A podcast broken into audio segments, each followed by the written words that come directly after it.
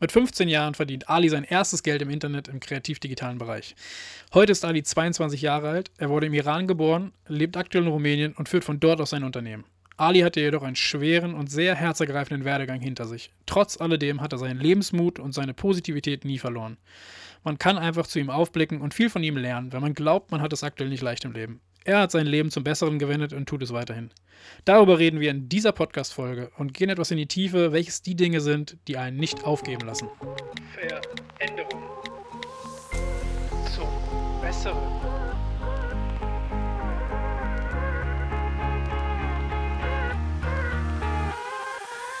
Herzlich willkommen beim Podcast zum Besseren. Viel Spaß bei dieser Folge.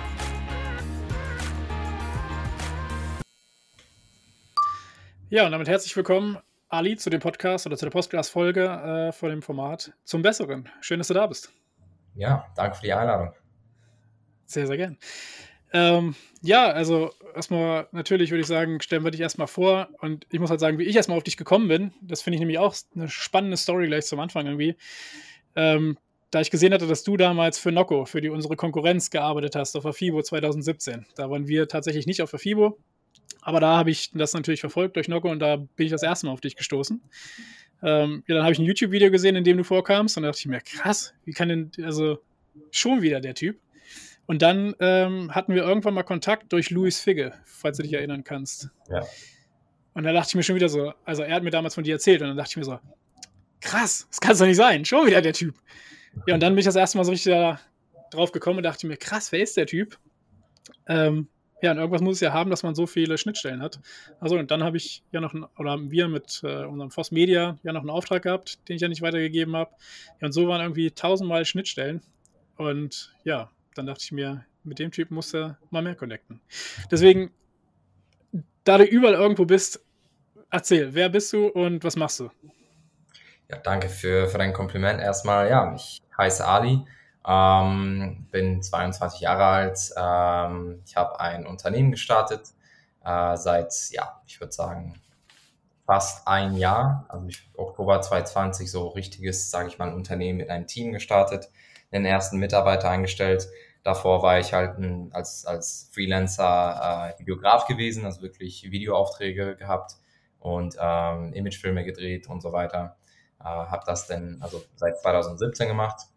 Davor war ich im Gymnasium in Deutschland, äh, drei Jahre lang, seit 2014, also zwischen 2014 und 2017.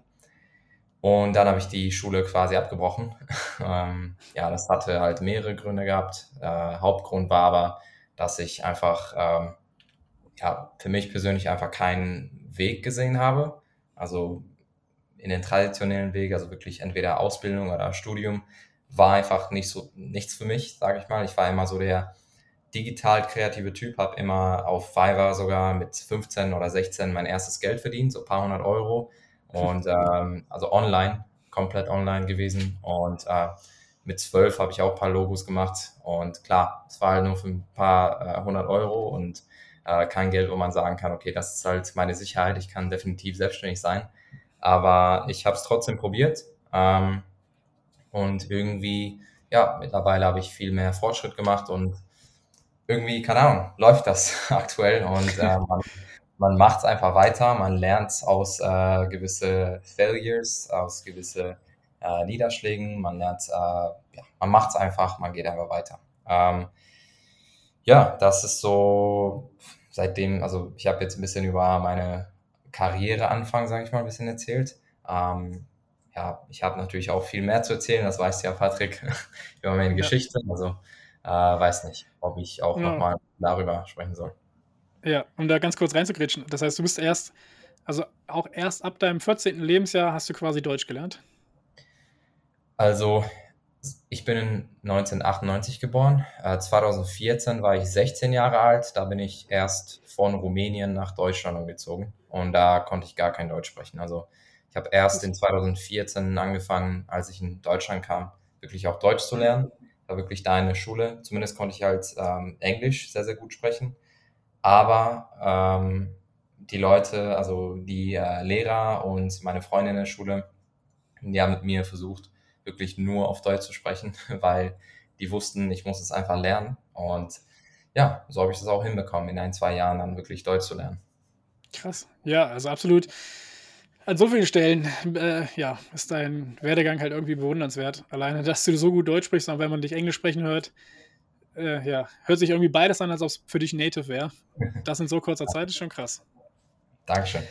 Ja, ähm, ja, heute bist du da mit deiner Firma und auch als Freelancer bisher auch schon sehr gut erfolgreich gewesen.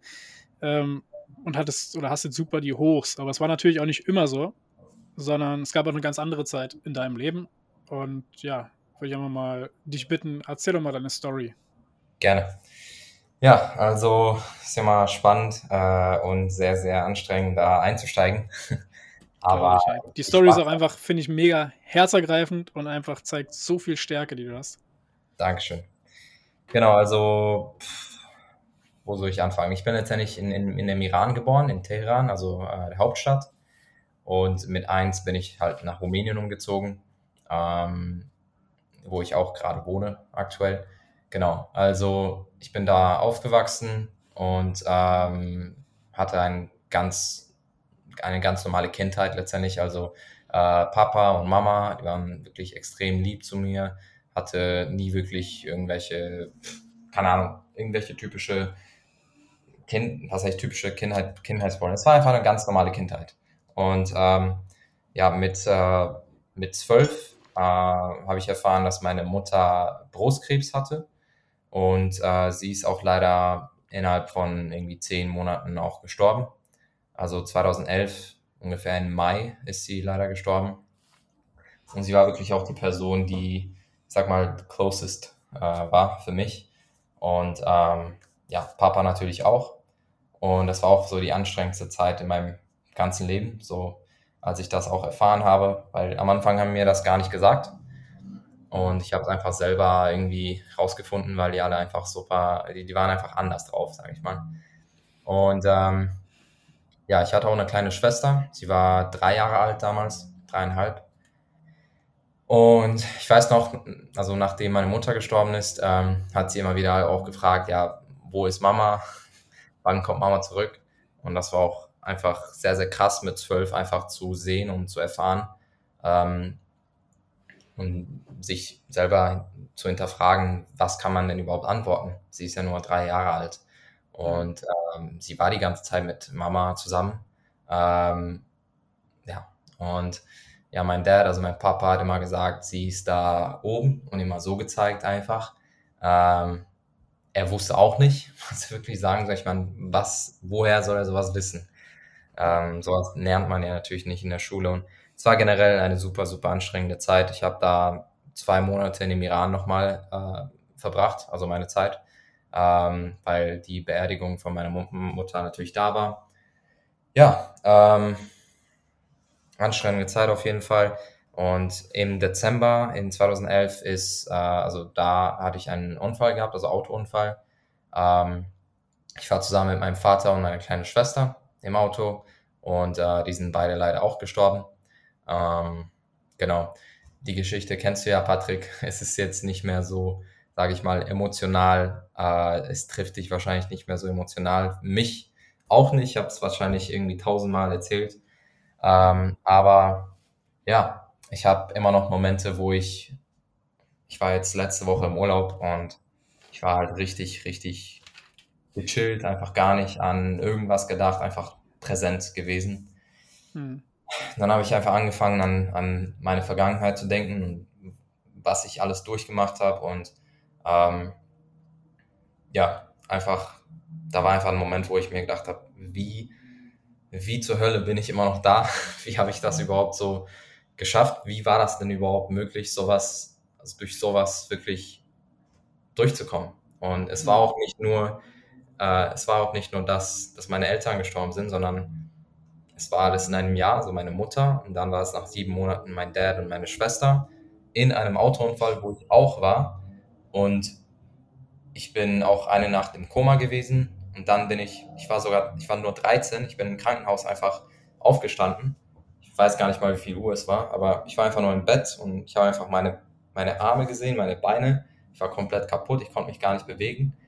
Ähm, hatte über 23 gebrochene Stellen generell, also beide Beine, beide Arme, linken Knie am Arsch. Ähm, ja, ich wusste gar nicht, was los ist. Also das war meine erste Frage, was, was, was ist los? So, was ist denn überhaupt passiert? Weil so dieser Moment vor dem Unfall kann ich mich auch gar nicht erinnern. Ähm, ich kann mich nur an den letzten ja, Minuten, sage ich mal, erinnern. Aber mhm. jetzt äh, der Unfall an sich nicht wirklich. Genau. Ja, es ist schon jedes Mal wieder krass zu hören. Also es tut mir auch immer noch tierisch leid und jedes Mal macht es auch was mit mir, wenn, wenn man so eine Story hört. Also es ist echt schon krass. Ja, ich habe auch ein bisschen, also nochmal auch das Video dazu angeschaut, ähm, was du damals gemacht hattest. Und da hast du ja auch darüber geredet, dass du dann natürlich gerade die erste Zeit danach auch sehr, ja, depressed warst, also Depressionen hattest, beziehungsweise sehr an allem gezweifelt hast.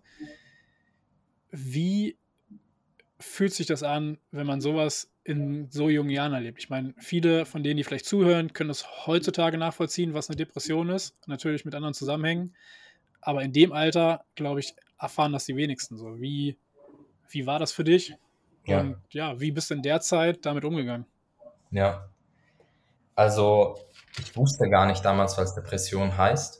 Äh, ich wusste gar nicht, was es ist. Also, ich war immer so ein Kind, der immer happy war, hatte meinen ganz schönen Social Life. Alles lief gut, hatte nie wirklich Probleme gehabt. So, ich war immer so happy. Und dann, ja, nachdem das alles passiert ist, ich war zuerst halt drei Wochen lang im Krankenhaus, im Intensivraum.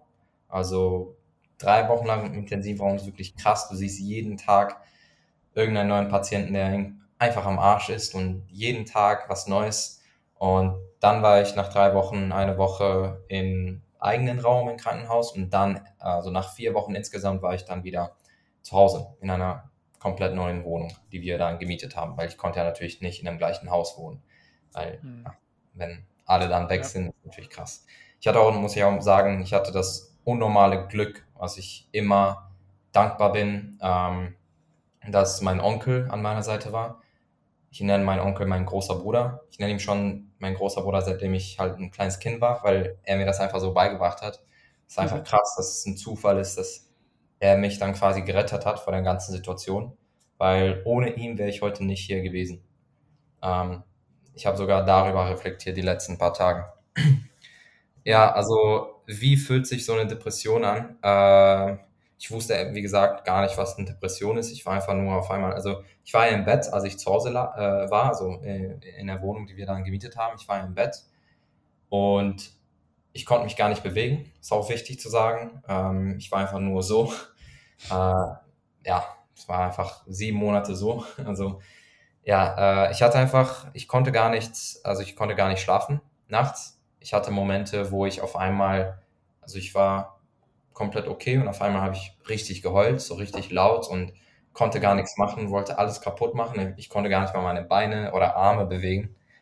Also wirklich diese Frust und auch, äh, ich war einfach komplett traurig und ja, ich, hab, ich hatte einfach mehrmals Momente, wo ich richtig lange geweint habe und ähm, nach einem Monat knapp war auch meine Oma wieder äh, da, weil sie war in, in dem Iran, auch bei der Be Beerdigung von meinem Vater und Schwester natürlich, als sie dann zurück war in Rumänien, weil da ist auch mein Unfall passiert. Ähm, als sie einfach reinkam, sie hat mich einfach so im Bett gesehen und sie ist auch meine Oma, sie hat mich auch, ich meine, erzogen und ähm, sie hat einfach angefangen zu heulen, sie hat mich sofort umarmt und sie konnte einfach nicht glauben, dass ich einfach so kaputt war. Und ähm, ja, also ich weiß gar nicht, wie ich das beschreiben soll. Ähm, es war einfach so eine, ich fühle es auch immer noch jetzt in meinem Bauch. Es ist einfach so, so ein Deep Sadness. Es ist einfach so wie ein, so wie eine Lücke, irgendwie so ein Hole in your stomach mäßig. Mhm. Also ich weiß, ich, ich weiß gar nicht, wie ich das beschreiben soll. Ähm, man kann es auch gar nicht mal so richtig in Worten beschreiben. Also ich weiß gar nicht. Ich hoffe, ich habe ein bisschen zumindest so die Details weitergegeben, aber auf jeden Fall sehr, sehr traurig, traurige Zeit gewesen, natürlich. Ähm, ja. Ja, krass. Kann ich verstehen. Also, das ja, will ich später auch nochmal zukommen, aber ja, in dem Alter, das ist ja auch nochmal was völlig anderes. Da bist du ja noch gar nicht so reflektiv unterwegs und verstehst das ja überhaupt nicht, was da so gerade mit dir passiert. Deswegen kann ich das sehr gut verstehen, dass es halt einfach im Nachgang auch schwer in Worte zu fassen ist, wenn es dafür in dem, in dem Moment, in dem du das erlebt hast, auch keine Worte gibt eigentlich für dich. Ja. Aber ja, also wie bist du dann damit umgegangen und was ist passiert, dass du ja, also dich dann wirklich so sehr krass zurückgekämpft hast ins Leben, wo kam die Motivation her? Wie bist du da irgendwie durchs Leben gegangen? Ja, also wie gesagt, ich war halt drei Wochen lang in Intensivstation, dann eine Woche im Krankenhaus im eigenen Raum und dann bin ich erst in meiner Wohnung gezogen, zusammen mit meinem Onkel, meiner Tante, äh, meiner Oma und meinem äh, Cousin, der mir auch geholfen hat. Also man muss auch sagen, ich war im Bett, wie gesagt, am Liegen. Ich konnte mich gar nicht irgendwie auf Seiten stellen oder irgendwie auf dem Bauch schlafen. Ich war nur auf meinem Rücken, sieben Monate lang. Und die ersten zwei oder drei Monate sogar konnte ich gar nicht mal, also ich war, sag mal, das, das wäre dann mein Kopf, nee, hier wäre mein Kopf und hier wären die Beine. Ich war so am Liegen und dann die ersten drei Monate vielleicht so ein bisschen so. dann erst danach, ähm, ja, ich bin halt 2014 nach Deutschland umgezogen, ich kenne immer noch ein paar Wörter nicht, aber ich weiß nicht, wie es auf wie es auf Englisch heißt, aber wenn man natürlich äh, gebrochene Knochen hat, hat man auch mhm. so ein Platin, heißt es so? Also so ein Platinstück, ja. damit das Knochen fest letztendlich äh, ähm, hält. Genau, mhm. diese Platin-Dinger sind dann letztendlich aus meinem Rücken rausgegangen. Hätte ich dann hätte ich gesessen, sind diese Platin-Dinger rausgegangen und deswegen konnte ich gar nicht sitzen. Und äh, weil ich einfach, weil, weil die einfach rauskamen. Genau, und deswegen, äh, die ersten drei Monate war ich halt ganz normal am Liegen. Dann habe ich diese Platininger rausgenommen im Krankenhaus. Äh, also die haben mich ganz normal auf so ein Krankenhaus oder nee, Krankenwagenbett dann mitgenommen. Und ähm, ja, nach sieben Monaten oder nee, nach drei, vier Monaten habe ich dann Physiotherapie im Bett angefangen. Also da war jemand, der zu mir gekommen ist und wirklich irgendwie mit meinen Knien ein bisschen gearbeitet hat, mit den Beinen ein bisschen gearbeitet hat. Man muss sich vorstellen, man ist da sieben Monate lang im Bett, man kann letztendlich gar nicht sitzen, man kann gar nicht gehen, man kann sich gar nicht bewegen. Und mhm. mein Onkel war die ganze Zeit da, wenn ich irgendwas gebraucht habe, wenn ich auf Klo musste. Er hat dann einfach so eine kleine Flasche mitgebracht und dann ist der Job so äh, erledigt gewesen, sieben Monate lang. Und äh, ja, und äh, wenn ich essen müsste, dann war auch meine Küche im Bett. Ähm, ich habe sogar vom Bett aus gezockt. Also ich habe damals irgendwie COD gezockt und Counter-Strike und auch sogar Videos bearbeitet. Also damals habe ich das auch einfach so mit Gaming-Videos äh, gemacht. Mhm. Und ähm, ja, wie, wie, wie das Ganze so, wie ich daraus, also rauskam. Ähm, ja, ich, ich würde sagen, mein Onkel, also mein großer Bruder, der er ist ein Held für mich. Also er ist der größte Held für mich. Für mich gibt es niemanden in diesem Leben, der mich mehr inspiriert als äh, mein großer Bruder, weil er mir einfach, das hört sich so Klischee an, weil es gibt ja viele Leute, die sagen, ja, mein Dad ist mein größter Held und so. Und das glaube ich auch für viele. Aber für mich war es faktisch so, er hat sein Leben für mich geopfert.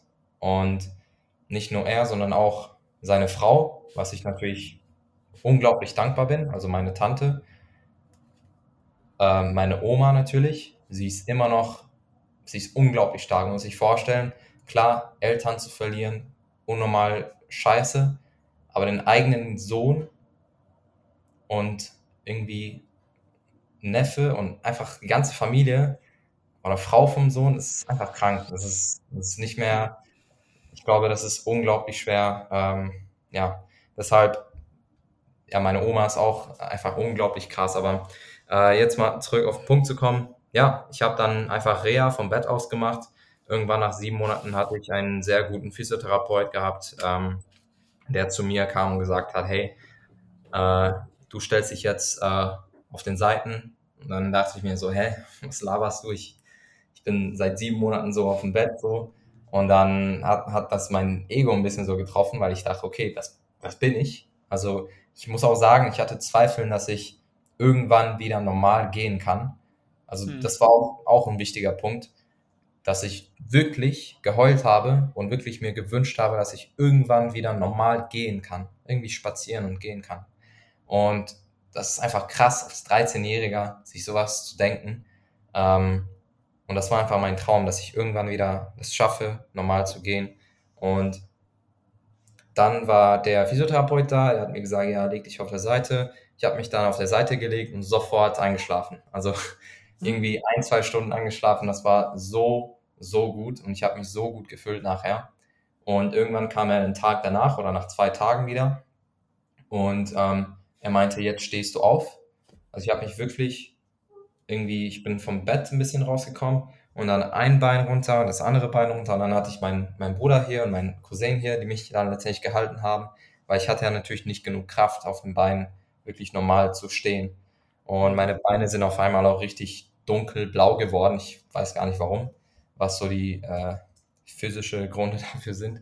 Aber genau, also das, das ist so, und so habe ich das angefangen letztendlich, also Reha richtig zu machen. Ja, und dann bin ich äh, ein oder zwei Monate da im Rollstuhl gewesen. Ähm, der erste Tag, wo ich dann wirklich draußen äh, gewesen bin, war einfach der schönste Tag überhaupt. Es war in August 2, 2012. Ähm, ich glaube auch so ein Tag wie, wie heute war das, so irgendwo Mitte August vor sieben Jahren, nee, länger, neun Jahren, genau. Und ähm, dann habe ich einfach die Sonne gesehen und Menschen, wirklich, stell dir mal vor, du siehst einfach Menschen nach sieben Monaten, andere Menschen als jetzt mein Onkel oder du ja. siehst auf einmal Menschen, du siehst Kommunikation, du siehst einfach diese Energie und Musik und irgendwie ein Getränk zu trinken. Ich war einfach unglaublich happy und ich, ich war einfach im Rollstuhl. Man denkt sich so, okay, Rollstuhl sein voll scheiße, aber wenn man sowas, durch sowas äh, gekommen ist, dann ist es einfach krass. Ich war einfach unglaublich happy. Und ähm, ja, nach den zwei Monaten habe ich dann an, angefangen mit einem, äh, ich weiß nicht, wie es auf Deutsch heißt, aber so ein Walker-Ding, also nicht mhm. Krücken, sondern so wie bei alten, alten Menschen. Äh, damit habe ich angefangen zu gehen. Ich habe auch äh, Footage auf YouTube, hast du vielleicht gesehen in einem Transformation-Video. Ähm, habe damit angefangen, so langsam zu gehen und äh, da merkt man auch, wenn man diese Videos sieht, ich hatte gar, ich hatte gar keine Kraft in den Beinen. Ich habe halt angefangen zu gehen und wirklich lernen, wie man normal geht. Und ähm, ich bin sogar nach Ungarn gefahren, ist ja drei Stunden entfernt von hier, äh, bei extra zu einem Arzt, damit er sagen kann, ob ich irgendwann nochmal normal gehen kann und äh, damit ich diese Hoffnung einfach nochmal habe und einfach recherchiert habe, hey, was muss ich tun? Gibt es gewisse OPs, die ich machen muss? Und ähm, ja, dann habe ich auch Reha weitergemacht, also insgesamt 13 Monate Reha und äh, dann irgendwann März, April 2013 war ich wieder irgendwie ohne Krücken, ohne gar nichts normal. Also das ist normal. Ich war immer noch langsam am Gehen. Ich konnte auch die Treppen ultra langsam äh, hochgehen, aber es war für mich alles. Ich konnte jetzt normal mit Freunden draußen gehen. Ich konnte irgendwas, keine Ahnung, ich konnte einfach draußen sein. Ich konnte einfach normal mit Menschen spazieren gehen und es war einfach das schönste Gefühl überhaupt. Und ähm, ja, Side Note, ich bin heute Abend um 21 Uhr ich spiele heute Abend Fußball, also, hm. also als äh, Transformation. Und das freut mich einfach sehr, dass ich nochmal einfach laufen kann, einfach sprinten kann. Es ist einfach krass, äh, darüber ja. zu sprechen und jetzt auch das After, äh, Before and After zu sehen. Genau. Ja, krass. Also würdest du sagen, dass vor allem auch um mental dadurch zu kommen, absolut der Support von deinem ja, Bruder beziehungsweise deiner Oma auch, die Liebe von denen dich damit durchgebracht hat und ja, die Hoffnung, Zuversicht, einfach so ein, so ein vages Ziel zu haben, dass du irgendwann vielleicht wieder laufen kannst, was dich, ja, dass du dich da nicht selbst aufgegeben hast. Genau. Glaubst du, also frage ich mich jetzt so, ich kann mir vorstellen, dass du als Kind auch noch einfacher ähm, vielleicht da so die Motivation findest, dran zu bleiben, weil man einfach macht und gar nicht so viel hinterfragt, wie vielleicht als Erwachsener, weißt du, so ja. ja, als Kind kriegst du sowieso dein ganzes Leben gesagt, mach dies, mach das, mach jenes, damit du erwachsen wirst. Ja. Und dann machst du das halt einfach, ohne zu hinterfragen. Dann hast du halt die Hoffnung, dass man es hinkriegt. Und ich glaube, davon kann man halt einfach viel lernen, wenn man jetzt erwachsen ist, dass man sich einfach in diese Situation hineinversetzt, wie es vielleicht als Kind war, dass man nicht irgendwie diese tausend Gedanken, die Zweifel, die man hat, ähm, da reinspielen lässt, sondern einfach genauso wie als Kind einfach, wenn jemand sagt oder wenn dir dein Inneres sagt, da ist irgendwie Hoffnung und du machst jetzt einen Schritt, dann machst du einen Schritt, anstatt alles doppelt und dreifach tot zu denken. Genau, richtig. Also ähm, auch krass, dass du das äh, jetzt besprochen hast, habe ich noch nie so wirklich darüber nachgedacht. Klar, man hört das immer wieder, als Kind bekommt man solche Dinge halt einfach hin. Als Kind kann man Sprachen viel schneller lernen, weil, weil man es einfach macht. Als Kind kann man viele Fehler machen, ohne irgendwie nachzudenken. Aber du hast auf jeden Fall recht. Also wenn man, wenn ich jetzt irgendwie überlege, ähm, ja, ich habe es einfach gemacht und ähm, ist auch easy gesagt, ich habe es einfach gemacht, weil ich muss auch sagen, mein, mein Bruder, zum Beispiel nachdem ich halt angefangen habe, ohne Krücken zu gehen, bin ich, ähm, habe ich dann, äh, war ich dann als Mitglied in einem Fitnessstudio gewesen. Ähm, mein Ziel war, meine Beinmuskeln wieder aufzubauen, weil nach sieben Monaten kannst du dir vorstellen, ja, da passt nichts mehr. Und ähm, ja, meine ganze Körperkomposition war einfach ultra schlecht. Ich war irgendwie bei 25% Körperfett oder sogar höher, 30 und äh, kaum Muskeln gehabt, weil wenn man so lange inaktiv ist, dann hat man auch fast gar nichts mehr. Ja. Und ähm, ich war dann im Gym und mein Bruder war auch die ersten zwei Wochen mit mir da oder drei Wochen und ich hatte gar keinen Bock da zu sein bin auch noch nie in meinem Leben im Gym gewesen. Ich war immer so ein inaktiver Mensch gewesen. Als hm. Kind immer faul, immer so Gamer, typischer Gamer-Typ, also immer gezockt und irgendwie viel gegessen und so. Ultra faul gewesen.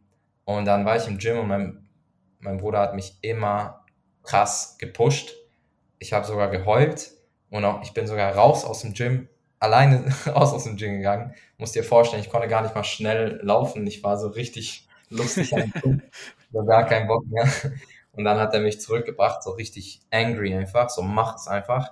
Und das waren ganz normale Bauchübungen, Bauchübungen und irgendwie ganz normale Beinmaschinen, äh, irgendwie Leg Press, nee, sogar kein Leg Press, sondern so äh, ähm, Leg Raise, so dieses, ja, einfach lecker, ganz, ganz, ganz easy Übungen.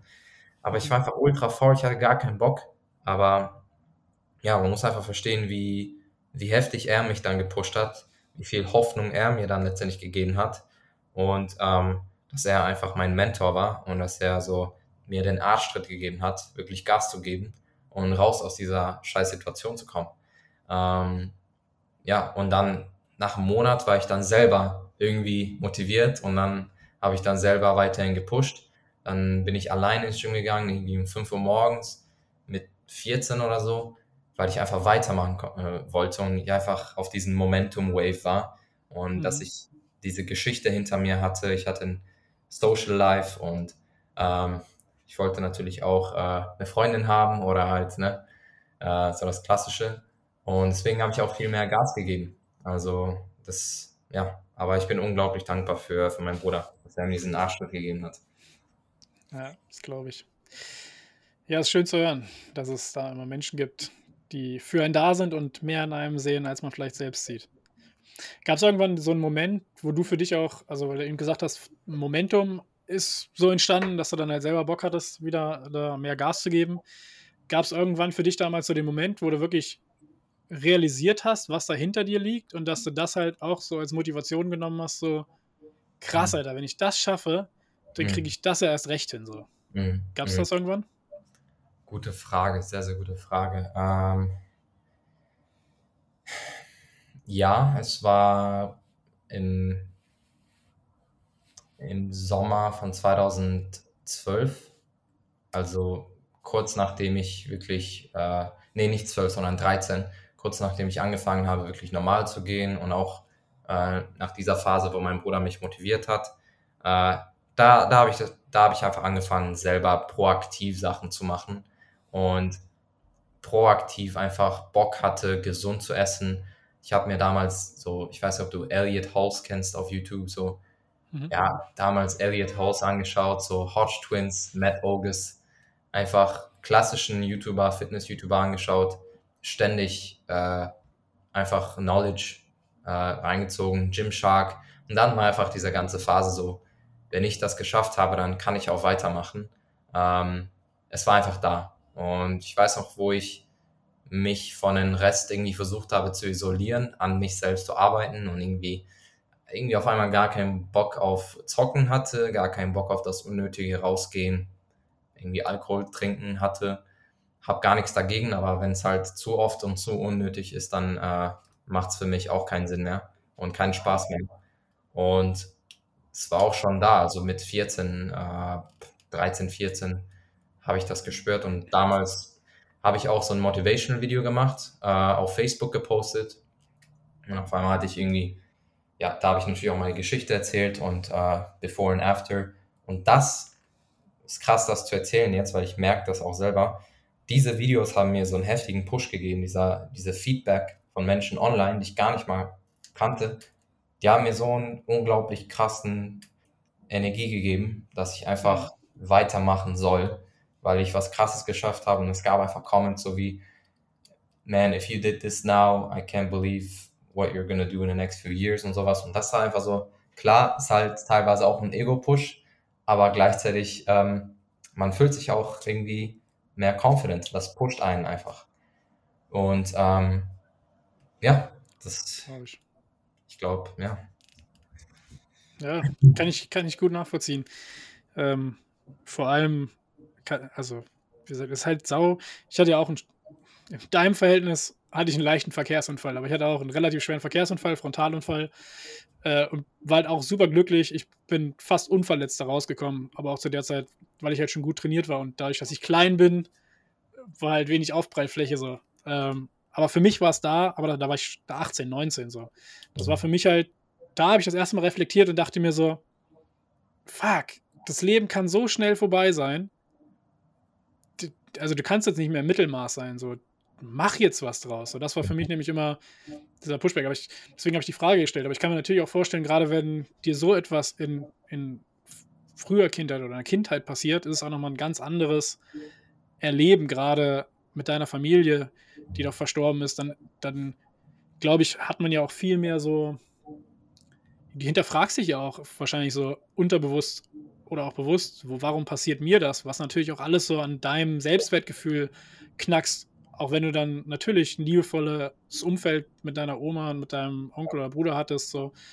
Trotzdem ist ja, glaube ich, da für dich dann auch nochmal enorm wichtig gewesen, dass man diesen äußeren Einfluss hat, der einem irgendwie doch die Bestätigung gibt. Also das können Menschen wahrscheinlich, glaube ich, immer gar nicht so gut nachvollziehen. Wenn man so die Story hört, dann ja. denkt man sich so, ja, der muss ja dadurch extremes Selbstwertgefühl, Selbstbewusstsein aufgebaut haben, dass er da durchgekommen ist. Aber ich glaube, in dem Moment, man selbst sieht das ja nie so, sondern man selbst, auch wenn es nach außen so wirkt und man sogar Feedback bekommt, fühlt sich nach innen ja immer noch insecure irgendwie aufgrund dessen, was passiert ist. So, deswegen kann ich mir schon sehr gut vorstellen, dass ja, dass dann für dich dieses Feedback da auch enorm wichtig war definitiv. Und ähm, du hast natürlich auch gesagt, dass man gewisse Insecurities hat oder gewisse Selbstwertgefühle, die ja irgendwie, also dass man sich nach dem eigenen Selbstwert hinterfragt, ob, ja, ob ich es wert bin oder generell Fragen, die halt nicht unbedingt so, so positiv sind, äh, sich stellt. Also ich habe immer noch Momente, wo ich irgendwie, ähm, muss auch sagen, also ganz ehrlich und transparent, dieses Jahr in, nee, nicht März, sondern April oder Mai hatte ich eine Phase, also so drei Wochen lang, zwei, drei Wochen lang, wo ich auch nochmal so eine depressive Phase hatte. Also ich hatte schon wieder, also ich habe mir auch so komische Fragen gestellt, von wegen, warum ist Leben so anstrengend? Ähm, mhm es würde doch viel einfacher sein, wenn, wenn es gar kein Leben mehr äh, wäre. Ich vermisse meine Eltern, ich will einfach nur, dass wir wieder gemeinsam sind. Und diese Fragen waren da in meinem Kopf. Und ähm, ich bin auch mit meiner Freundin und ein paar Friends hier in Rumänien draußen gewesen. Ich habe ein bisschen, ganz, ganz bisschen Alkohol getrunken, weil ich einfach am Feiern war. Und irgendwie auf einmal so ein Breakdown gehabt, die ganze Nacht geheult. Ähm, die ganze Nacht einfach so komische Sachen gelabert, die eigentlich jetzt keinen Sinn mehr machen. Aber in dem Moment habe ich mir diese Fragen wirklich super, die, die, die haben sich so echt gefühlt. So von mhm. wegen, hey, ist es überhaupt wert? Bin ich überhaupt wert? Was mache ich dann überhaupt in meinem Leben? Und ja, woran liegt's? Keine Ahnung. Äh, ich glaube, ein Unternehmen zu haben ist auch nicht so easy. Äh, man hat die Ups und Downs und äh, vor allem, wenn man so eine Geschichte hinter sich hat. Klar, das kann ein großer Win sein, wenn man da durchkommt und ich nutze das als Leverage, um stärker zu sein. Aber gleichzeitig, wenn du emotional vielleicht eine Weak-Phase hast, äh, dann trifft dich das vielleicht ganz anders, was mich halt definitiv getroffen hat. Hm. Es war auch eine anstrengende Zeit äh, und da zum Glück äh, meine Freundin hat mir eine Physiotherape äh, Physiotherapeutin, eine Psychotherapeutin hier aus, aus Rumänien hier empfohlen und äh, seitdem gehe ich auch einmal, die, nee, zweimal die Woche war ich an, äh, zuerst und jetzt gehe ich nochmal einmal die Woche. Und das Spannende ist, das ist eigentlich nur eine Medita Meditationstherapie. Also du, du legst dich hin und du mhm. meditierst. Ähm, und sie ist auch gar nicht da, sondern ist so, so eine ganz klassische Kassette, äh, Kassette heißt das auf Deutsch? So eine mhm. ganz klassische Kassette, was sie aufgenommen hat. Und das ist so eine Guided Meditation, also geführte Meditation. Mhm. Und am Anfang dachte ich mir, ich kann mir doch Headspace runterladen, ich kann es nicht selber machen. Ja, wofür dahin fahren und irgendwie, ja, keine Ahnung, Geld dafür zahlen jedes Mal, aber ja. es hat unglaublich geholfen. Ich war auch gestern wieder da. Ich war auch ähm, die letzten zwei, drei Tage ein bisschen überfordert. Und dann war ich gestern kurz da, eine halbe Stunde. Ich bin rausgekommen, ich habe ein Video aufgenommen von meiner Freundin meine Augen waren einfach so gechillt, mein Gesicht so richtig relaxed. Ich habe mich so wohl gefühlt. Da war einfach der Wind. Ich habe mich so richtig im Nature gefühlt. Und ähm, ja, also diese, diese Phasen, diese Insecurities, die kommen, sage ich mal, ja, ich will nicht sagen, dass es irgendwie so oft äh, hochkommen, aber ich glaube, auch wenn man nicht solche Sachen äh, durchmacht im Leben, man hat also es ist auch manchmal anstrengend im Leben. Es ist ja nicht immer, äh, ich sag mal, it's, it's not always green, it's not always blooming. Es ist ja nicht immer schön und deswegen muss man einfach wissen, wie geht man mit der Situation um. Zum Glück habe ich meine Freundin, zum Glück bin ich zur Therapie gegangen. Ähm, und ja, man muss sagen, diese Sachen verarbeite ich immer noch. Ich, natürlich bin ich stark ähm, und jedes Jahr werde ich auch stärker und stärker. Und die Sache ist, also, ist irgendwie, ich habe einfach die Sache verarbeitet, aber es gibt immer noch Momente, die mich dann treffen. Ja, klar.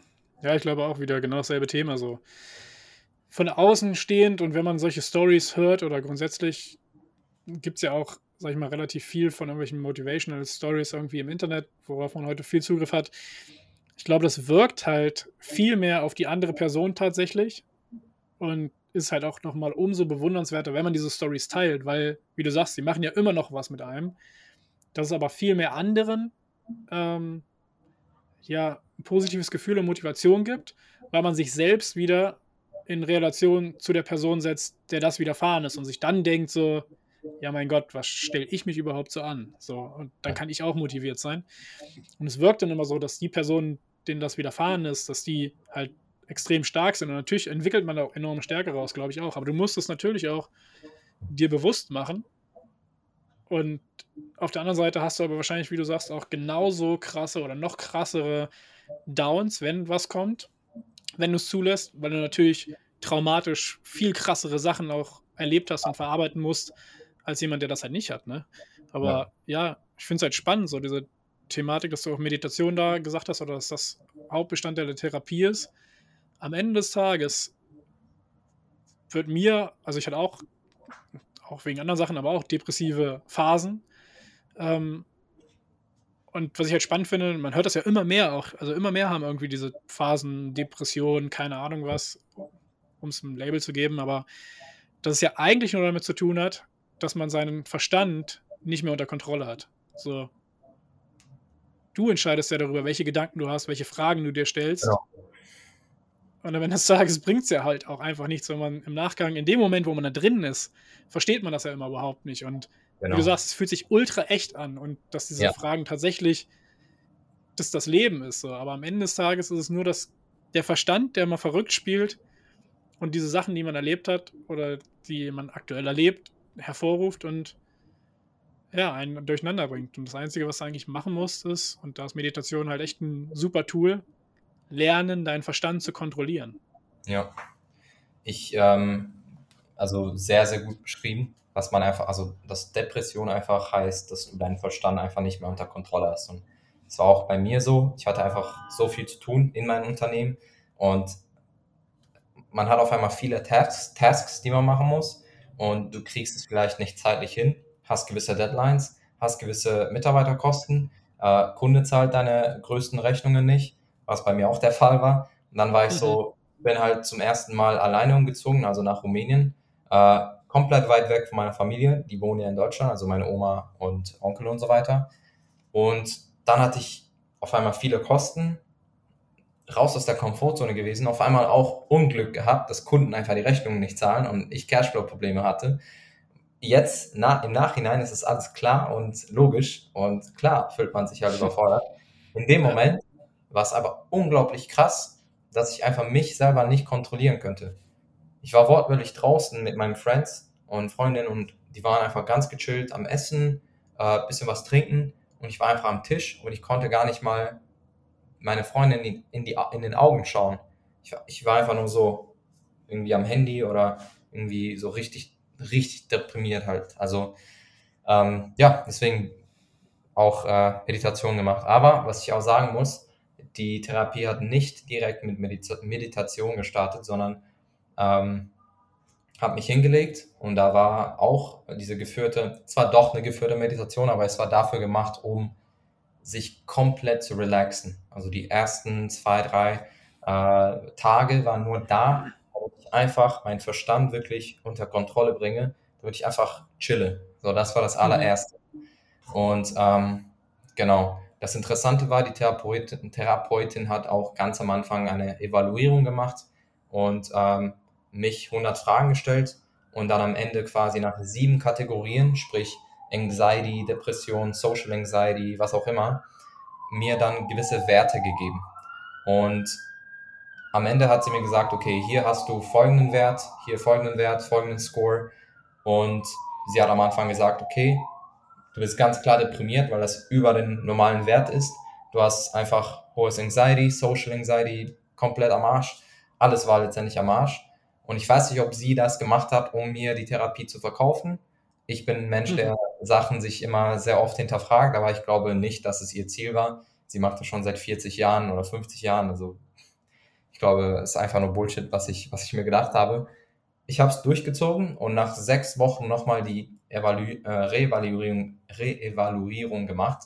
Mhm. Und mhm. dann waren meine Werte normal, also alle waren normal, aber trotzdem in einem höheren Bereich. Also Overthinking, höheren Bereich folgende Werte, äh, aber trotzdem normalen Bereich. Also ist alles ganz normal wieder. Und ähm, ja, sie hat mir einfach ein Lob gegeben, dass ich in sechs Wochen so einen heftigen äh, Progress hatte. Und ähm, es hat mich nochmal wieder motiviert, weiterzumachen. Und ähm, ja, das Lustige ist, hört sich an wie irgendwie eine Werbung für eine Therapie, aber sie ist so eine ganz äh, cute Oma, die irgendwie in so einem alten Haus hier in Rumänien einfach die Therapie macht. Und mhm. äh, sie hat gar keine Website oder sowas. Aber es funktioniert. Also es hat einfach bei mir sehr, sehr gut funktioniert. Ja, sehr geil. Freut mich für dich.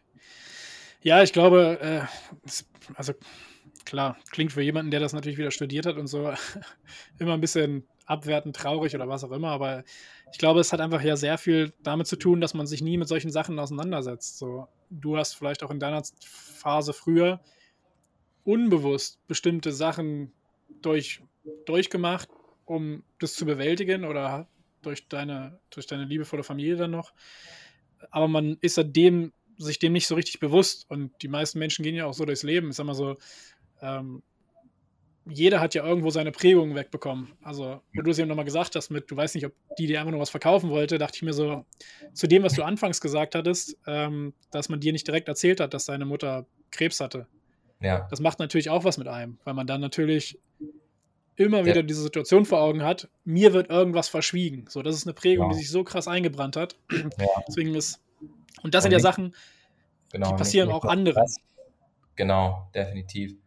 Sorry, dass ich unterbrochen habe, aber es war nicht nur das, sondern auch, als ich den Unfall hatte und ich im Bett lag, im Intensivstation, da habe ich mich natürlich gefragt, ey, was ist los? Und mir wurde ja nicht sofort gesagt, ja, dein Dad und deine Schwester sind gestorben, weil stell dir mal vor, ich bin in Intensivstation unter gewisse Drogen, damit ich den Schmerz nicht äh, füllen kann. Und die sagen mir sowas, da geht man einfach kaputt, so mental. Und die haben einfach ja. gewartet, die haben mir zuerst gesagt, ja, die sind in, in einem anderen Krankenhaus und die werden wieder heile sein, denen wird es mhm. wieder gut gehen, so. Und die Wahrheit war, die waren gar nicht mehr da. Und ich habe das erst nach drei Wochen erfahren, als ich in den Raum im Krankenhaus war. Und da hatte ich natürlich, ich kann mich gar nicht erinnern an den Moment, wo mir, wo mir das gesagt wurde. Ich glaube, der Schock war einfach zu groß.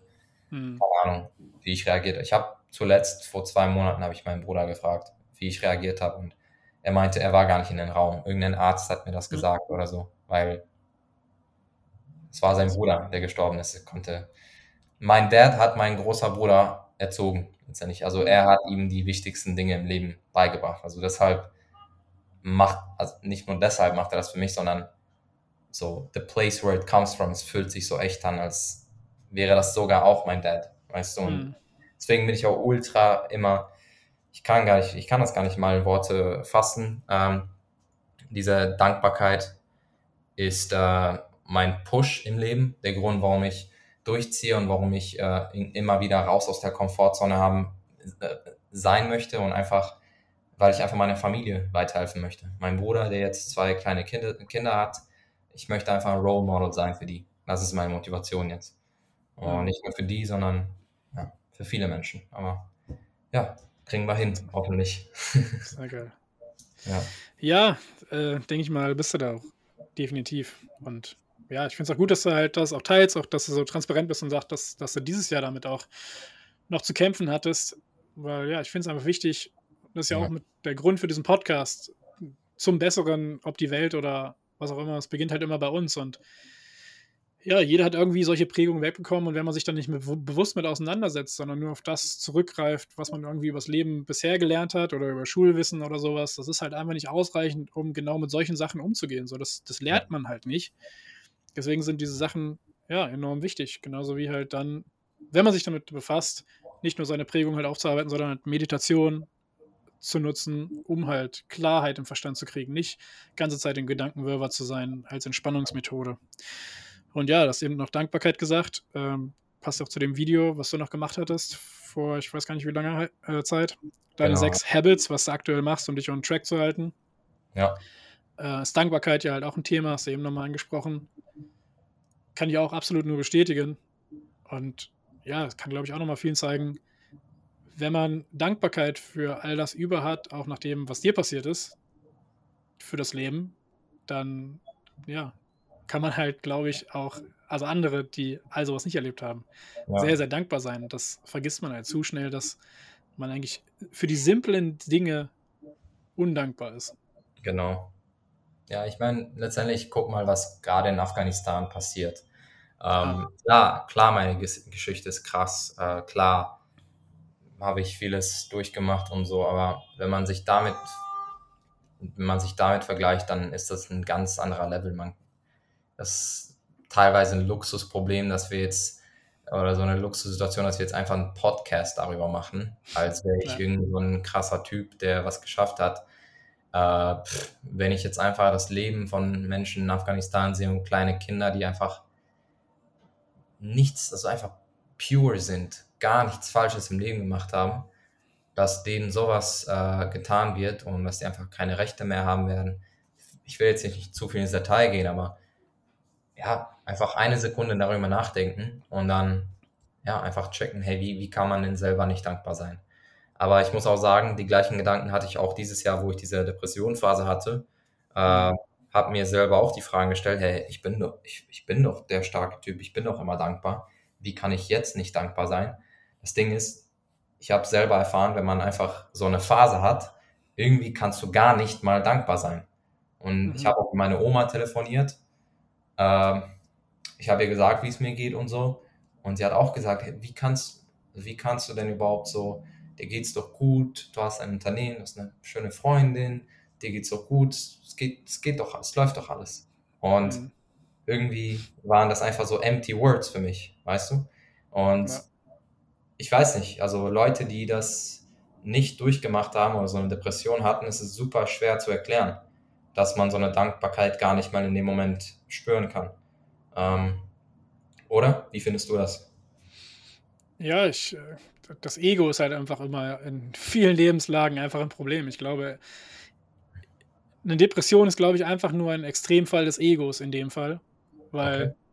wie, äh, also ist ja alleine so krass, der Mensch oder das Ego hat eigentlich ja die Aufgabe, Recht zu haben. Einfach um dich zu schützen, natürlich. Also es will ja nur dich vor negativen Erfahrungen schützen, weshalb du für deine Sichtweise der Welt Recht haben willst. Mhm. Ähm, und das ist ja das Krasse, das passiert ja in sau vielen Gesprächen, vielleicht kennst du es. Ähm, man hat schon oft, dass irgendwie zwei Leute sich unterhalten über ein und dieselbe Situation und die beide haben aber eine andere Wahrnehmung von dieser Situation gehabt und streiten dann darüber, wie es tatsächlich war. Ob man jetzt ein Flugticket gekauft hatte oder ob man es gefunden hatte oder so. Der eine sagt, ich habe es gefunden, der andere sagt, nein, ich habe es gekauft. Und die streiten sich ganze Zeit darüber und wollen Recht haben für ihre Sichtweise. Aber am ja. Ende des Tages ist es ja nur eine Perspektive. Es ist ja nicht das, was tatsächlich passiert ist. Und ich glaube, eine Depression ist halt immer der Extremfall, der sich dann natürlich noch weiter steigern lässt, bis hin zu Selbstmord, weil du so sehr Recht haben willst, dass es keinen Ausweg für deine Probleme gibt. Und du willst es ja in dem Moment auch nicht hören. Du wirst ja wie so ein kleines, knurriges Kind, wenn dir jemand dann sagt, ja, hör mal auf, jetzt sei doch mal dankbar, du bist doch, also, ne, hast doch das und das und das. Voll. Dann macht es ja das eher noch schlimmer, weil du dir denkst, nein, du verstehst mich nicht, ich will Recht haben und ja, das ist ja das Problem, dass dann sogar dieses Ego, das, dieses, das in dir, was immer Recht haben will, sogar stärker ist teilweise als der Überlebenswille. Dass du dann, dass sich Menschen das Leben nehmen, weil sie so sehr Recht haben wollen für ihre Situation. Und ja, deswegen kann ich das absolut nachvollziehen. Und Krass. das ist halt einfach das, was man da so, glaube ich, ja, bewerkstelligen muss, dass man sich löst von dem Ego, von der Identität, die man hat. Ja und durch die Meditation halt auch in so eine neutrale Position kommt, um das überhaupt von außen betrachten zu können. Ich glaube, das ist auch das Einzige, was tatsächlich maßgeblich hilft, weil von außen zu intervenieren ist halt immer recht schwierig, weil dann genau wie du gesagt hast, du hast dieses Gefühl, nein, du verstehst mich nicht. Mhm. Und das Einzige, was man, glaube ich, von innen heraus machen kann, ist, ja, in diese Neutralität zu kommen und sich selbst von innen heraus immer wieder neu zu motivieren, zu sagen, nee, da ist vielleicht, also vielleicht habe ich doch nicht recht, so. Und nur wenn du es von dir selbst heraus machst, nur dann kommst du, glaube ich, da auch Stück für Stück halt raus. Und das ist, das ja. ist ja immer das Schwierige dabei. Ja, voll krass. Also das ist wirklich ultra neues Learning für mich, das von, von, von dieser Perspektive zu sehen, dass da sogar der Ego ist, der einfach dich versucht zu schützen. Also das, das, was du gerade gesagt hast, hat mir einfach so die Augen geöffnet, weil als meine Oma einfach gesagt hat, es geht dir doch gut, ist doch alles gut. Und ähm, genau da habe ich einfach ultra, nicht ultra, aber irgendwie komisch aggressiv reagiert. Hm. Nein, es ist nicht so. Du verstehst es nicht, sowas, sowas in der Art. So wie ein kleines Kind einfach. Und jetzt, mittlerweile checke ich das, okay. Das ist einfach das Ego, das einfach Recht haben will. Das, das, also das Ego will einfach nur sagen, ich habe Recht. Und alles andere ist unwichtig. Ich kenne das bei mir so krass aus der Schulzeit, so wenn ich eine Aufgabe, eine Matheaufgabe oder eine Prüfung oder so nicht konnte, dass man einfach, weil man ja der Ursprung ist, du siehst ja keinen Weg daraus. Das ist ja. das Problem. Und in dem Moment, wo dir jemand sagt, doch, da gibt es einen Weg raus, liegst du ja falsch und du weißt, da muss es was geben, nur kannst du es vielleicht gerade nicht. Und das ist ja so, weshalb man in Ohnmacht fällt. Du weißt, da ist ein Weg, aber ich kann den nicht gehen. Ja. Gerade. Oder ich glaube zumindest von mir, dass ich den nicht gehen kann und das lässt dich so in Ohnmacht fallen und dann willst du lieber Recht haben für deine Situation, weil ansonsten ja zweifelst du dich ja nochmal an, so gesehen. Ich kann das nicht und du bestätigst dir in dem Moment, ich bin zu schwach. Und das ist ja das Letzte, was das Ego hören will, dass du ja. zu schwach bist. So. Aber ja, das muss man sich halt, ich glaube, das muss man einfach sich bewusst machen. Und ich, ja. ich finde, Meditation ist einfach ein ultra gutes Tool zu, ja. um diese gewisse Neutralität irgendwie zu haben. Ja, definitiv. Und das hat mir auch ultra heftig geholfen äh, auch neutral zu werden. Wie gesagt, also die ersten zwei, drei Tage waren da, um zu chillen, habe ich vorhin gesagt. Aber jetzt mhm. merke ich, okay, es ist ja nicht nur chillen, es ist nur da, damit du einfach nicht mehr hier bist, sondern einfach hier präsent bist und deinen Körper einfach fühlst und einfach, einfach nicht mehr so lange nachdenkst. So. Und ähm, ich weiß noch, in dieser Phase hatte ich mehrmals so negative Gedanken. Einfach so komische Gedanken, einfach die ganze Zeit ständig. Ich konnte gar nicht schlafen. Und mhm. äh, nachdem ich angefangen habe zu meditieren, war alles wieder gut. Also nicht auf einmal, sondern natürlich langsam. Ja. Ey, krasses Learning. Danke dafür. Sehr gern. Ich habe das immer, also ich vergleiche das immer mit dem Erfolg, den ich im Sport hatte einfach. Wenn du trainieren bist und pumpen, Fitness oder so, was auch immer, da kämpfst du ja auch gegen diese Gewichte an und in dir schreit immer irgendwas, nein, lass es sein, nicht nur die Wiederholung, es tut weh, bist du bescheuert, hör auf damit.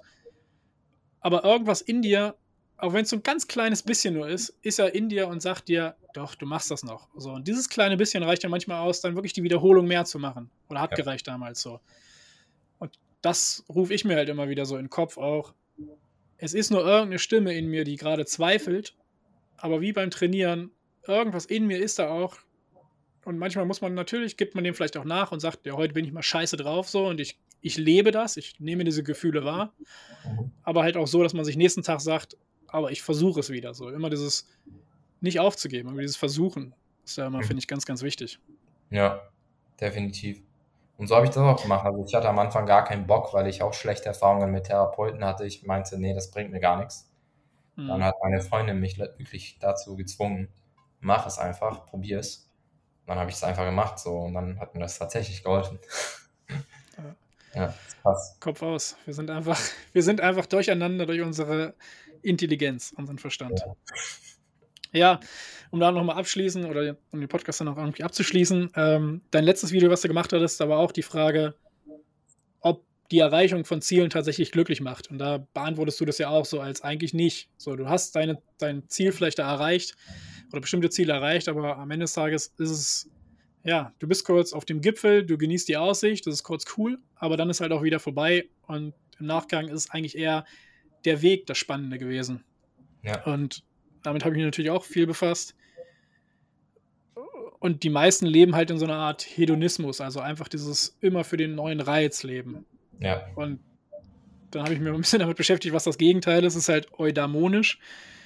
Ähm, ja, dass es halt mehr um Autarkie geht, zum Beispiel Sinnhaftigkeit des Lebens, persönliches Wachstum, Kontrollierbarkeit der Umwelt und sowas, Selbstdisziplin, dass diese Themen halt viel, viel wichtiger sind. Manchmal braucht es natürlich diesen Peak, dass man mal ein gewisses Ziel erreicht hat, dass man das versteht, ah, da geht es gar nicht drum.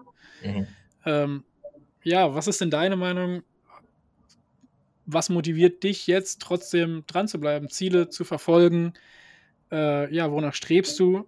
Und wie kriegt man es hin? Ich glaube, die Schwierigkeit ist ja immer, wir sind eigentlich ängstlich vor der Erfahrung und deswegen stecken wir uns bestimmte Ziele, die uns auf irgendeine Weise emotional äh, ja, motivieren, trotzdem diese Erfahrung zu gehen, aus der Komfortzone rauszugehen und das Negative vielleicht reinzugehen.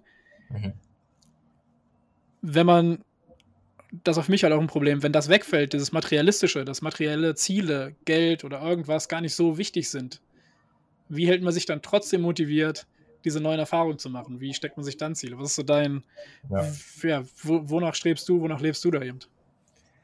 Gute Frage. Ich muss aber auch nochmal sehr transparent sagen, dass ich gar nicht weiß. Also ich habe immer noch, äh, ich würde sagen, eine der hauptgrößten äh, Motivationen für mich aktuell ist die finanzielle Freiheit, weil ich einfach noch nicht in der Position bin zu sagen, okay, jetzt kann ich mal sagen, okay, jetzt schalte ich mal ab oder jetzt kann ich mich auch äh, was anderes fokussieren. Mhm. Ähm, vor ein paar Jahren habe ich anders gedacht und ich habe einfach gesagt, ja, ich scheiß drauf und mache einfach mein Passion. Auch wenn ich nur ein paar hundert, sogar sehr, sehr wenig, vielleicht 1200, äh, 200.000, 2000 Euro im Bankkonto hatte oder so, habe ich trotzdem einfach das gemacht, worum ich Bock hatte. Irgendwann merkst du einfach, okay, äh, hat gereicht. Ich habe die Erfahrung gemacht, die ich machen wollte. Ich will einfach mehr Geld haben. Aktuell ist mein, also mein, mein Ziel aktuell, mein Hauptmotivator ist natürlich diese finanzielle Freiheit aufzubauen weiterhin. Ähm, daher, ich weiß nicht, ob ich wirklich der richtige, die richtige Person bin, die Frage zu beantworten soll. Oder klar, vielleicht bin ich die richtige Person, aber es ist noch nicht der richtige Zeitpunkt, das zu beantworten. Ähm, ich kann aber sagen, andere äh, Motivations sind einfach, dass ich, äh, ja, warum habe ich ein Unternehmen, warum habe ich jetzt keinen, warum bin ich immer noch nicht als Videograf zum Beispiel eingestellt oder warum mache ich das immer noch nicht? Ähm, weil mich das teilweise auch irgendwann gelangweilt hat, obwohl das auch mein Passion war, muss ich sagen. Äh, irgendwann hatte ich einfach Bock, Vertrieb, Verkaufen zu lernen, Marketing, wirklich äh, Strategieaufbau, Marketingstrategieaufbau, Lead-Generierung, wirklich Sachen. Ich, ich wollte einfach irgendwas aufbauen, so wie man irgendwas mit einem Lego aufbaut. Es macht einfach Spaß, so Systeme mhm. aufzubauen, Aufgaben abzugeben, wirklich ein System zu haben. Ähm, weiß nicht, also irgendwie muss ich auch sagen, ich glaube, bis man diese finanzielle Freiheit nicht hat, und für mich sind das schon, keine Ahnung, ein paar Millionen, ähm, dann kann ich auch nicht sagen, ähm, was meine andere Motivation ist, muss ich ehrlich sagen. Also, keine Ahnung, irgendwie, äh, ja, weiß ich nicht. Das ist einfach meine Antwort dazu. Ja, auch danke, auch danke dafür die äh, Antwort. Aber ich glaube, da steckt auch schon trotz, also erstmal fand ich den Satz ziemlich geil, den habe ich mir direkt aufgeschrieben. Vielleicht bin ich nicht die richtige Person, vielleicht bin ich doch die richtige Person, nur ist vielleicht nicht der richtige Zeitpunkt. Den fand ich sehr, sehr, sehr gut. Ähm, ja, vielleicht sprechen wir da auch einfach nochmal. In zwei, drei Jahren. Ja, späteren Zeitpunkt. Ähm, aber trotzdem hast du da was Wichtiges gesagt, glaube ich, das aufzubauen. So, ich kann mir schon vorstellen, als Content Creator, Videograf irgendwo gerade wenn man projektbasiert arbeitet, arbeitest du halt immer nur für Kunden. Ja, done for you, genau. Und mit etwas, was du aufbaust, ein eigenes Unternehmen, was schaffst, Funnels aufbauen, was auch immer, wo am Ende ein Prozess hintersteht, auf den du zurückblicken kannst und sagen kannst, das ist meins, das ist so, wie ich das gemacht habe und das, es bringt auch noch einen Reward, es gibt mir halt ja. irgendwie was wieder. Genau. Ich glaube, das ist halt immer das ganz große Ding, was ich zum Beispiel merke mit meinem Gemüsegarten, hm. so verrückt es halt ist. Ja du steckst da Arbeit, Energie rein, du baust was auf. Ja.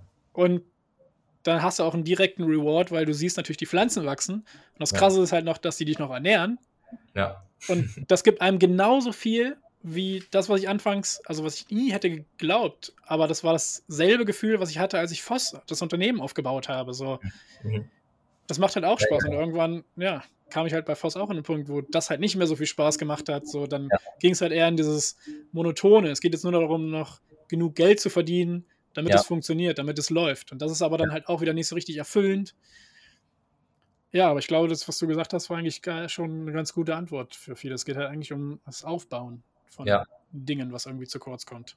Richtig, definitiv. Und ähm, ja, also ich habe auch den Punkt erreicht, wo ich sage ich mal, zum Beispiel ein Umsatzziel erreicht habe und jetzt muss man das einfach nur halten, durchziehen, damit es einfach läuft so.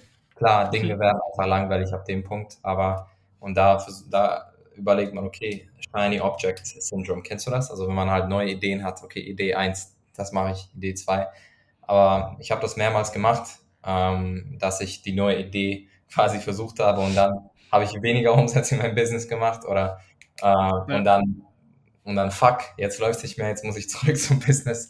Und deshalb meine ich, ich glaube, man muss einfach, einfach committen und das Ganze durchziehen, bis man auch dieses Level erreicht, wo man einfach sagen kann, okay, jetzt habe ich genug, jetzt kann ich auch was anderes machen mit mehr Inspiration und mehr Luft, mehr Power, weil einfach diese, diese Sicherheit ist.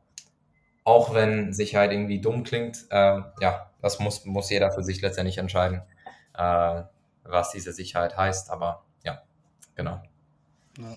Ja, ich glaube, im Kopf kann man halt auch frei davon sein und sich trotzdem sicher fühlen, aber mhm. natürlich ist Geld immer noch wichtig in dieser Welt. So. Genau. Und dir geht es wahrscheinlich auch nicht um die finanzielle Freiheit des Geldes wegen, sondern es geht dir darum, dass du wirklich komplett frei machen kannst, was du willst. Genau. Dich ausleben kannst und ja, wieder komplett, also das, was du früher gemacht hast, deiner Passion folgen. Nur hat man halt irgendwann festgestellt, ja, das ist geil, das würde ich gerne ja. mein Leben lang machen, aber ja. ich brauche halt dazu auch Geld. Und wenn du halt diese finanzielle Freiheit nicht hast, dass du weißt, das ist auch so ein Ziel von mir. Ich habe mir irgendwann gesagt, mit dem, was ich tue täglich, möchte ich gar nicht mein Geld verdienen, sondern ich will mir Sachen aufgebaut haben, die mir ein Einkommen bringen, die ich vielleicht auch nicht mehr so gerne mag, mhm. damit ich aber das tun kann, was ich mag. Nur ja. muss es halt ein besseres Verhältnis sein ich meine, ich glaube, das machen ja die meisten, dass du zur Arbeit gehst, acht Stunden am Tag, um dann mit dem Geld Dinge zu tun, die dir eigentlich Spaß machen. Es sollte halt einfach nur ein anderes Verhältnis kriegen. Es sollte halt sein, dass vielleicht verschiedene Einkommensströme da sind, ja, die dir ja. vielleicht nur zwei bis vier Stunden am Tag an Arbeit kosten, die du vielleicht nicht magst, um mehr Zeit zu haben für die Dinge, die du magst. Genau. So, dafür ist ja, glaube ich, die finanzielle Freiheit eher da. Genau, auf jeden Fall. Ich glaube, das, das soll jeder letztendlich auch für sich entscheiden. Äh, ich bin einfach ja. nur ultra dankbar, dass ich auch die Chance hatte, ähm, ja, irg irgendwie in Deutschland zu landen, weil mein Onkel äh, in, in Deutschland, also er ist Arzt, jetzt nicht mein großer Bruder, sondern ein anderer Onkel. Äh, mhm. Er hat da äh, natürlich äh, einen Job gefunden, deshalb sind wir auch von Rumänien aus dahin umgezogen, weil ja, die Lage einfach äh, viel besser ist. Äh, wir haben jetzt vor dem Podcast auch darüber gesprochen, dass ich wieder hier umgezogen bin nach Rumänien, weil die Lage sogar nach Covid hier für mich persönlich besser ist, weil ich meine Arbeit auch remote erledigen kann, was übrigens für mich unglaublich viel Freiheit bedeutet. Ähm, es war einfach immer mein Traum, von überall aus zu arbeiten. Und als Videograf ist man ja abhängig von der Location. Ähm, aber jetzt mache ich etwas, was ich am Anfang dachte, es wird mir weniger Spaß machen. Ähm, was mir, ehrlich gesagt, es macht mir mittlerweile mehr Spaß, Dinge aufzubauen, so Funnels, wie du gerade gesagt hast. Ähm, und vielleicht irgendwie Outreach oder äh, E-Mail-Texte, äh, äh, Werbetexte ändern, bearbeiten, Marketing-Sachen bearbeiten. Es macht mittlerweile irgendwie genauso viel Spaß wie vorhin. Ähm, ich weiß aber nicht, ob der Prozess an sich Spaß macht. Das auch, wenn ich im Flow bin. Aber die, der Reward ist irgendwie auch viel nicer, weil ich einfach hier bin. Ich kann da sein, wo ich will und trotzdem arbeiten. Und ähm, mhm. jetzt ein bisschen weg vom, vom, vom Thema gekommen, aber auch äh, ein, ein Thema für die, also über die, über die Freiheit. Ich glaube, Location-Unabhängigkeit spielt eine unglaublich große Rolle. Weil wenn man in einer, wenn, wenn man in einer in einer fixen Location ist, man denkt, okay, ich brauche jetzt Millionen, um finanziell frei, frei zu sein, weil dann kann ich ja auch irgendwie einen geilen Urlaub machen oder was auch immer oder irgendwo sein. Und dann geht man dahin, wo man eigentlich sein will. Und nach einer Woche will man irgendwie wieder zurück sein. Und irgendwie, wenn man, wenn man es jetzt versuchen würde, remote zu arbeiten, dann würde man feststellen, okay, ich brauche eigentlich nicht so viel Geld, wie ich dachte vielleicht. Und äh, ich muss einfach nur hier sein, weil ich zum Beispiel in Rumänien abends zwei Stunden in die Terrasse hier im Zentrum schön Kaffee trinken möchte oder was auch immer.